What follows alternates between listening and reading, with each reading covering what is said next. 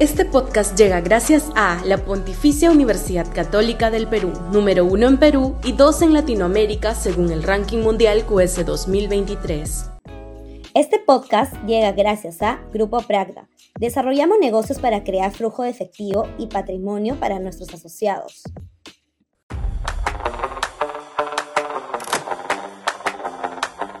Adelanto elecciones, la única salida la situación de entrampamientos que ha generado la crisis de la Fiscalía de la Nación, al descubrirse el trasiego de votos parlamentarios a cambio de impunidad para un grueso número de congresistas, la decisión de Patricia Benavides de no renunciar, la imposibilidad de la Junta Nacional de Justicia de removerla, la implicación del Ejecutivo en el juego de tronos puesto de manifiesto detrás de las broncas internas del Ministerio Público, solo se va a resolver con una salida política más allá de lo legal.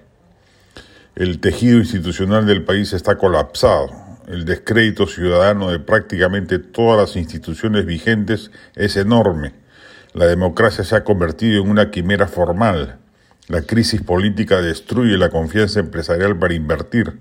No hay salida a la crisis económica mientras ello perdure. El país se desangra con una pésima gestión ejecutiva del gobierno. En suma, una coalición de factores que lo único que permiten avisorar es que la situación va camino a empeorar. Y el riesgo mayor es que esa pendiente de deterioro nos conduzca a unas próximas elecciones generales en las que el ciudadano vote con el hígado, repitiendo la debacle del 2021 en las que un candidato funesto como Pedro Castillo terminó de presidente con los resultados consabidos. Al paso que vamos, si se mantiene el gobierno de Dina Boluarte hasta el 2026, el escenario va a ser peor. Hoy más que nunca recobra sentido resetear el escenario, y eso pasa por adelantar las elecciones generales, tanto presidenciales como congresales.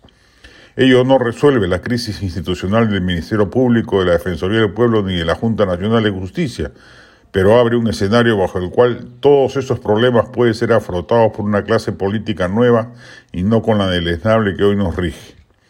Lo más expeditivo sería que la presidenta Boluarte, consciente de sus limitaciones, renuncie y precipite un adelanto de elecciones, pero queda claro que ella está muy lejos de evaluar si quiere esa salida. Bueno, pues que el Congreso, ampallado entre quiñuelas ilícitas, tome conciencia de la magnitud de la crisis y proceda a la vacancia presidencial por el tema de los muertos en las protestas, que más allá de la torpe maniobra de la fiscal Benavides, sí es un asunto que golpea la línea de flotación del régimen. Y que sea un nuevo Congreso el que limpie la cancha y reconstruya la institucionalidad dañada del país. No se avisora otra salida a la crisis institucional del país. Podría irnos peor, sin duda, es un riesgo, pero al menos sabemos a ciencia cierta que si seguimos como estamos, vamos camino al abismo.